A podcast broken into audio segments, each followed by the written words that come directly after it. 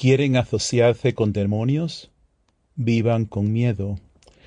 Enseñanza de Lourdes Pinto a la comunidad de amor crucificado el 22 de septiembre del 2022. Traduce María Hicken.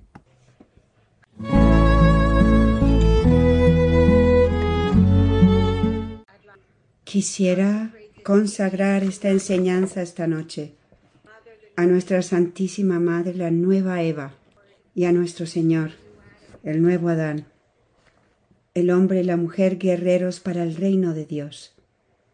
Que sea el Espíritu Santo que se mueve a través de mí, como dijo Héctor,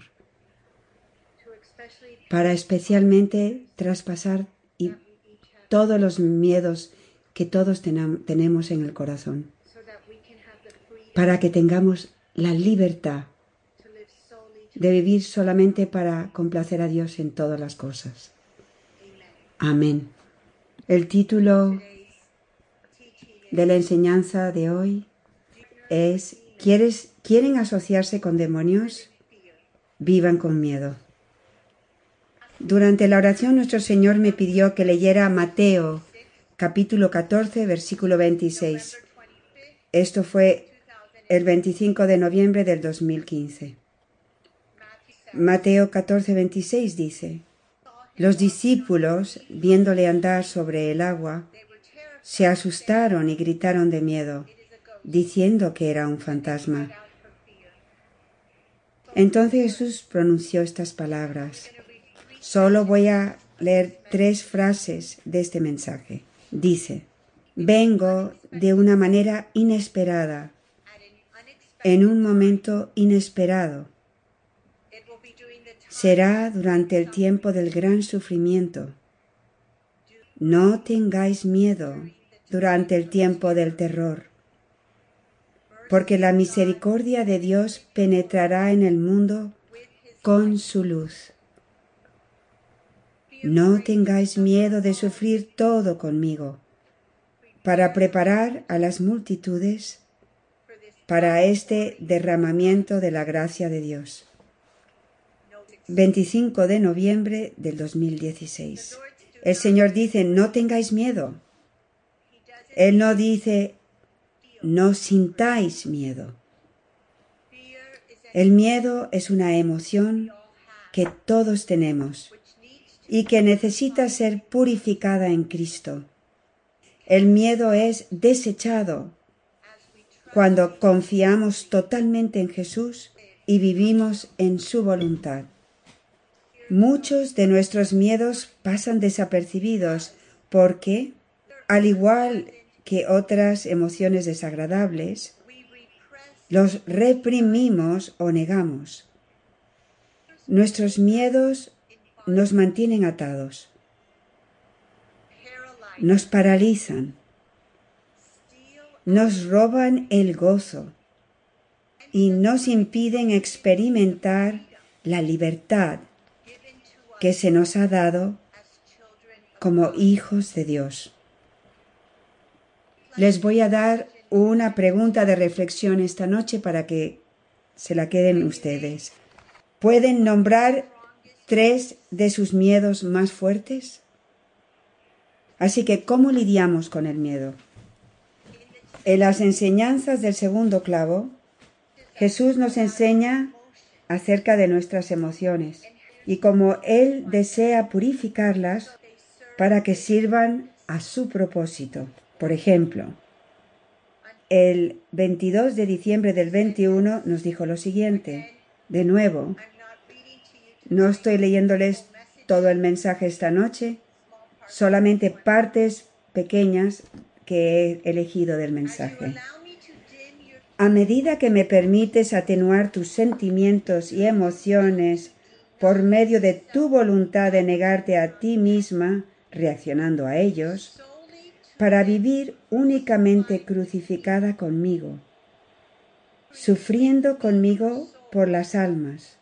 Tu vida se integra más en mi amor crucificado y tu alma se expande en pureza y en castidad.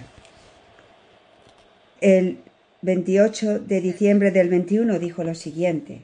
Tus sentimientos y emociones no mueren, lo que significa el primer clavo de nuestros deseos y nuestras expectativas y nuestros apegos.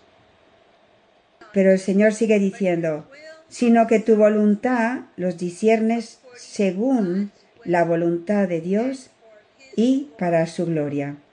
Esto es algo muy importante, como mía.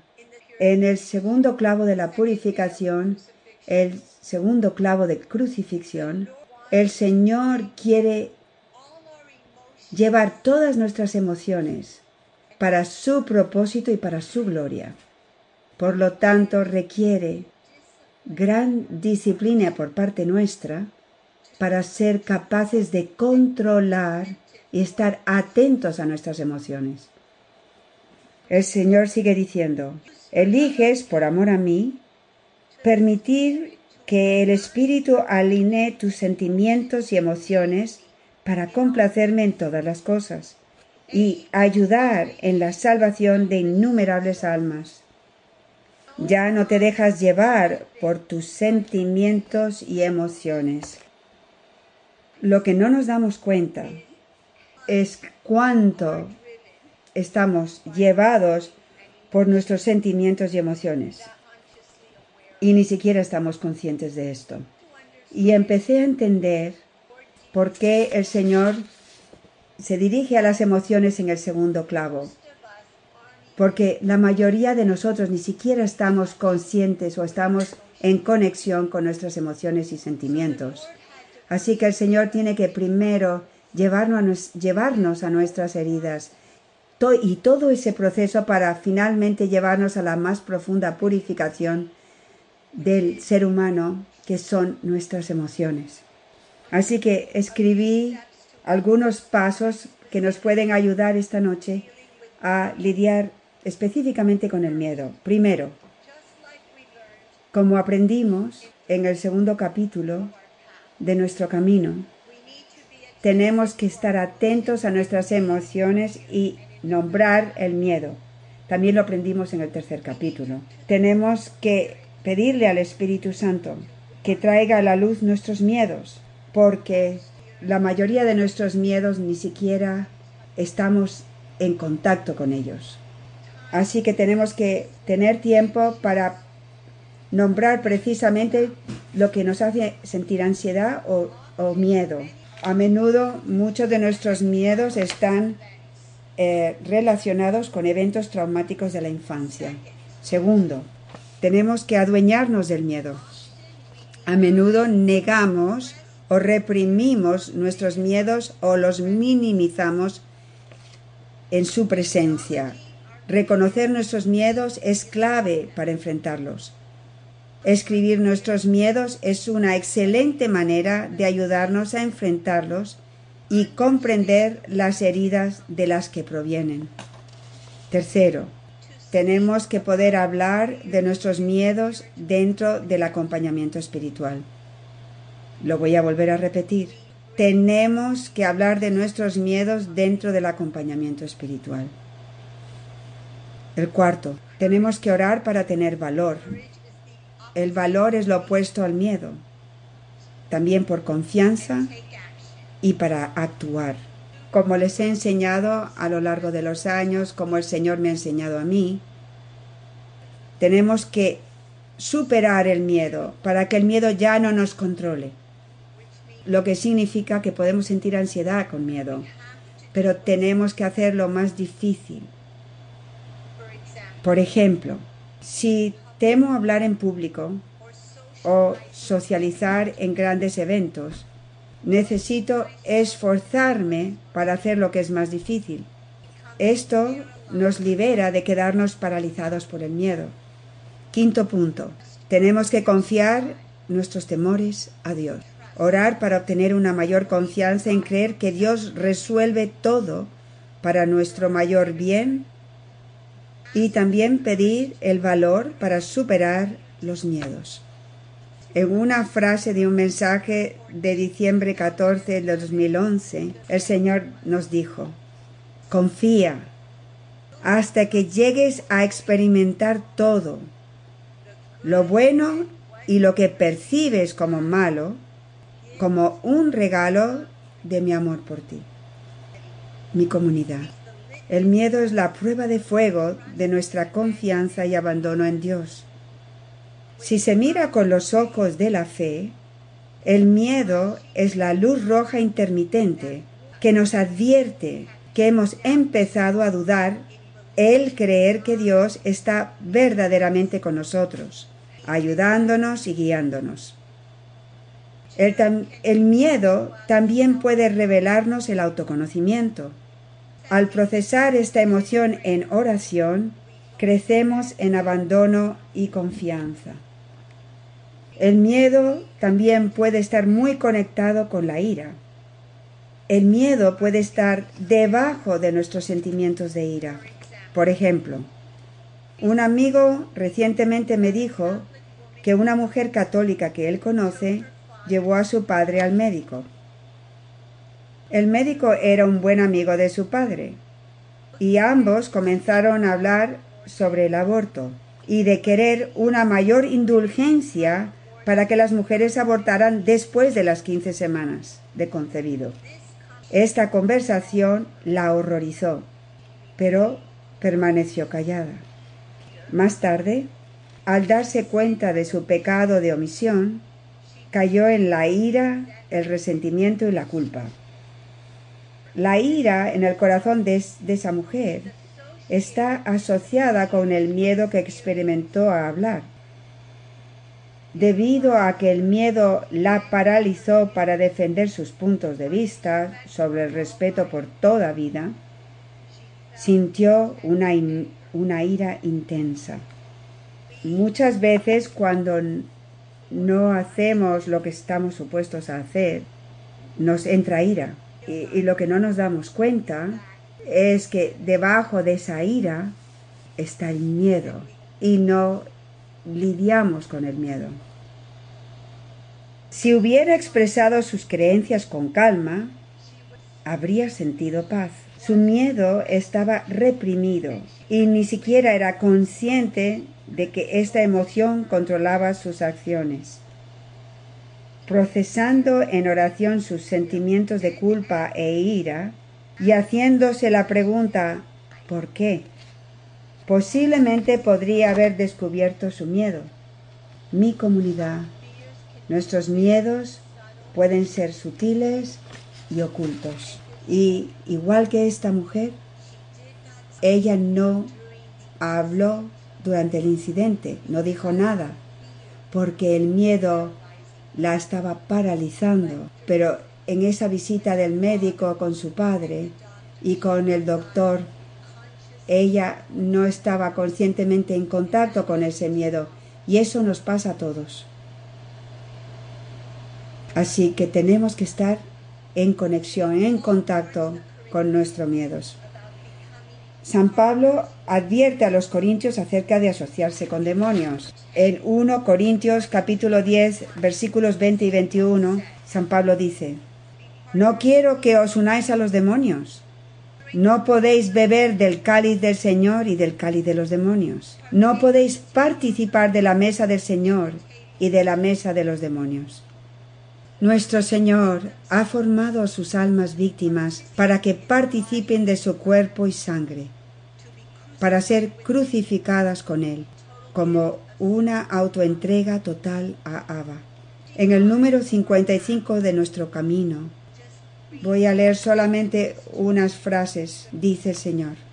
La mayoría de las personas toman mi cuerpo y sangre, pero pocas desean participar en mi cuerpo y sangre. En la Eucaristía yo soy la víctima de amor.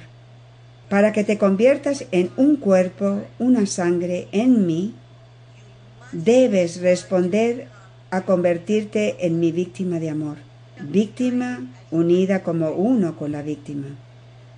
Esto fue en la solemnidad de Corpus Christi, junio 26 del 2011. Si vivimos limitados por el miedo, aún inconscientemente, nos hacemos partícipes de la maldad de Satanás y no podemos vivir en la libertad de elegir participar en la crucifixión de Jesús para derrotar a Satanás.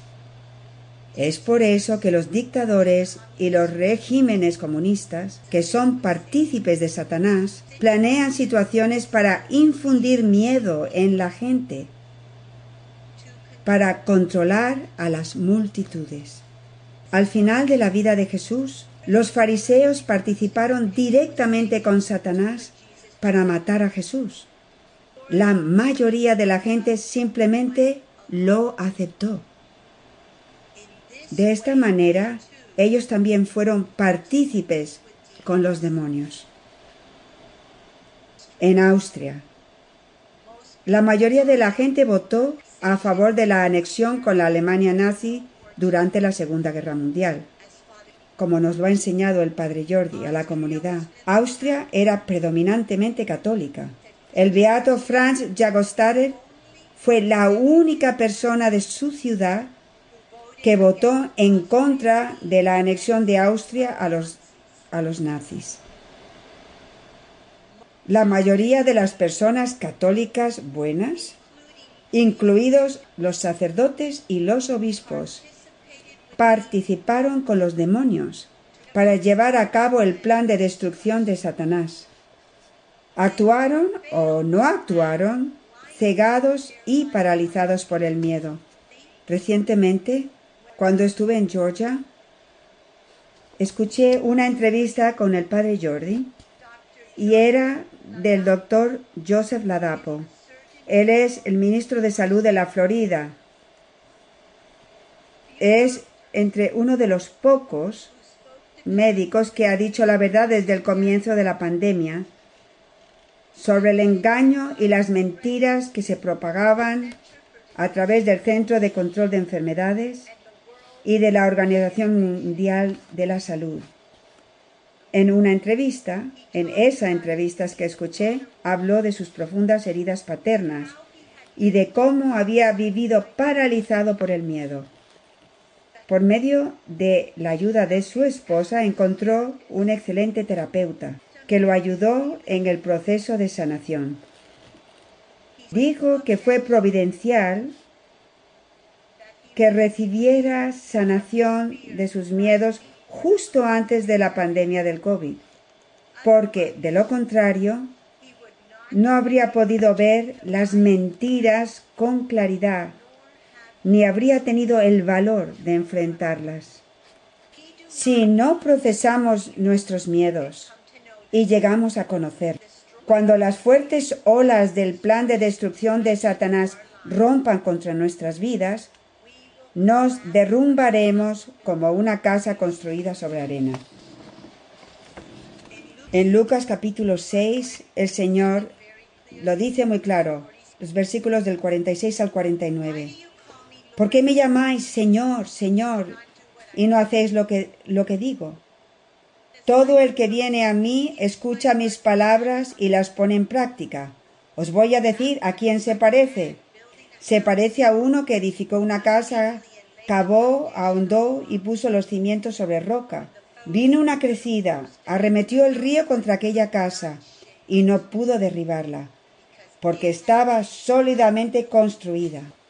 El que escucha y no pone en práctica se parece a uno que edificó una casa sobre tierra sin cimiento. Arremetió contra ella el río y enseguida se derrumbó, desplomándose, y fue grande la ruina de aquella casa. Si voy un poquito atrás a Mateo 14, está asociado con este Evangelio también de Lucas. Los apóstoles estaban en la barca. La casa tenía que haber sido construida en, en un cimiento fuerte. Todos tenemos que estar dispuestos a salir de la barca. La barca representa todos nuestros apoyos y seguridades. Familia, iglesia, gobierno e instituciones. Durante la pandemia muchas personas perdieron el apoyo de su familia si no estaban dispuestos a vacunarse. Nuestra iglesia también nos abandonó.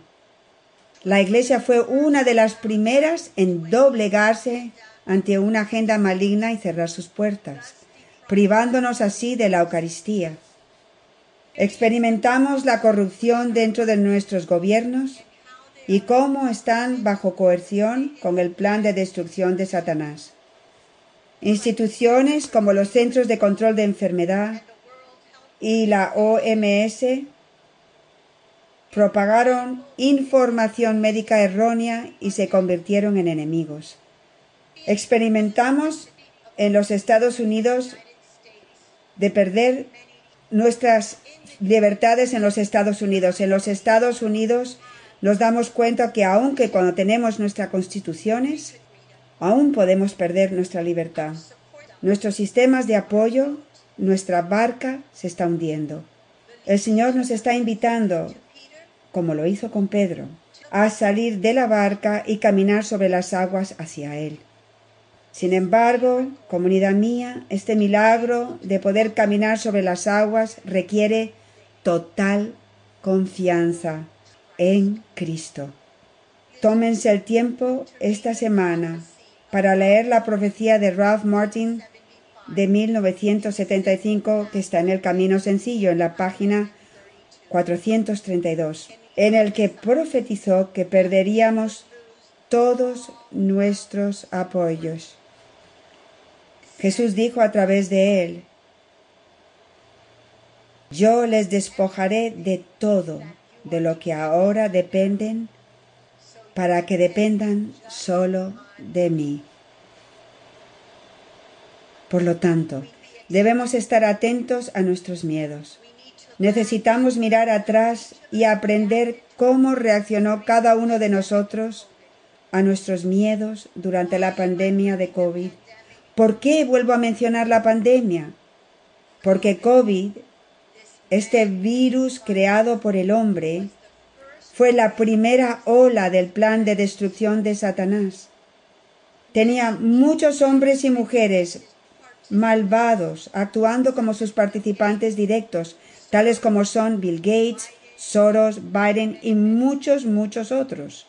Pero también tenía a todas las personas que acataron en silencio por miedo la mayoría silenciosa que está de acuerdo porque está limitada por el miedo y se asocia con los demonios. COVID fue una prueba, pero no fue la ola final. El Señor nos está preparando para un tiempo de terror y de persecución. Desde la pandemia, el gran reinicio está en plena vigencia. El nuevo orden mundial está avanzando su plan, utilizando políticas de cambio climático, ideología de género, disrupción económica, control de alimentos y la cadena de suministro y censura. Ha alcanzado una fuerza alarmante en todo el mundo, incluso entre las instituciones católicas. China es una amenaza creciente. Gustavo Petro se ha convertido en presidente de Colombia y ha comenzado a mover el plan de Satanás para destruir el cristianismo con el pretexto de la diversidad cultural. Las prácticas religiosas indígenas, muchas de las cuales son brujería, han ganado popularidad y se exaltan mientras que se denigra la fe católica. La persecución de los cristianos está creciendo rápidamente en África y en Asia. Nicaragua tiene sacerdotes y un obispo en prisión. Muchos obispos en Alemania y en Bélgica y otros países rechazan la enseñanza de la Iglesia sobre la sexualidad humana en favor de puntos de vista contemporáneos. Debemos reflexionar sobre las palabras que el Señor nos dio en el 2021, en el 2021, guiándonos a través de las mentiras y la confusión de la pandemia. Como comunidad, podemos decir que seguimos con fe y confianza las palabras de nuestro Señor durante la pandemia, como Jesús nos dice en el Evangelio de Lucas, ¿O acaso dudamos? Reflexionando sobre estas palabras recientemente me asombró su sabiduría y verdad. Ese mensaje era largo. 29 de noviembre del, del 2021. La primera parte tiene que ver con el reino de Dios y eso no se lo voy a leer esta noche a ustedes, pero voy a, les voy a leer la segunda y la tercera parte. El Señor dijo, perseverad durante el tiempo de la gran devastación y viviréis mi reino en la tierra como en el cielo. Le pregunté al Señor cómo perseverar específicamente con los problemas de la vacuna y de los mandatos. El Señor dijo, escuchen con atención, porque esto lidia con nuestros miedos. Muchos han recibido la vacuna para evitar el sufrimiento, otros porque se aferran a sus muchos apegos, otros por ignorancia, pero la mayoría porque no buscaron seriamente mi voluntad y se dejaron arrastrar por las muchas fuerzas de las tentaciones de Satanás. El miedo en los corazones de la multitud ha salido a la luz. Este miedo revela la falta de amor por mí en el corazón de la gran mayoría de las almas. Un amor enraizado en la humildad, la intimidad, la pureza, el abandono, la confianza y el desapego. Por eso el ladrón llegó inesperadamente y pudo entrar a sus hogares, que se refiere a los corazones, y oscureció sus almas para no reconocer los signos de los tiempos. Pocos, pequeña mía, perseverarán durante este tiempo de total oscuridad que Dios permite como su justicia. Permanece en silencio y oración y tú, junto con mi remanente fiel, participaréis conmigo estableciendo mi reino en la tierra. No cedáis bajo ninguna circunstancia al engaño de Satanás. Y yo le pregunté al Señor, y respecto a los y respecto a lo que dijo el padre Lloves o los sacerdotes para poder administrar los sacramentos. Y la pregunta, así la respondió, ¿acaso Pedro y Pablo siguieron las órdenes de los líderes religiosos, religiosos cuando se les dijo que dejaran de practicar mi camino? Mis sacerdotes nunca han de unir fuerzas con la maldad de Satanás para justificar su ministerio. Ellos también deben perseverar siendo uno conmigo en mi crucifixión durante el tiempo de gran oscuridad. Ellos también deben estar dispuestos a sufrir la injusticia de ser despojados de sus facultades como yo fui despojado de toda mi gloria. Y esta unión de sufrimiento conmigo, el Rey crucificado, producirá mi iglesia purificada. Pequeña mía, como madre con María y mi esposa, Tienes la responsabilidad de ayudar a muchos a perseverar durante el tiempo de gran oscuridad, hablando y viviendo en mi verdad. No dudes en compartir estas palabras.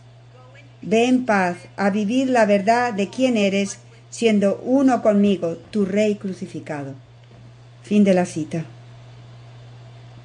Si no estamos dispuestos a hacer lo más difícil, confrontar nuestros miedos y admitir que si caímos en el engaño de las vacunas, las mascarillas y los mandatos, cuando venga la segunda ola, mi querida comunidad, no seremos fieles siendo el ejército de almas víctimas de Dios. Algunos, de nuevo por miedo, unirán fuerzas con Satanás. Se ha comprobado médicamente que las mascarillas no nos protegen del COVID. En los Estados Unidos, la mayoría de las personas ya no usan mascarillas. También con muchos otros países, gracias a Dios. Sin embargo, me dijeron que en Colombia el gobierno ha levantado todas las restricciones relacionadas con el COVID. Las personas no usan mascarillas en la mayoría de los lugares públicos.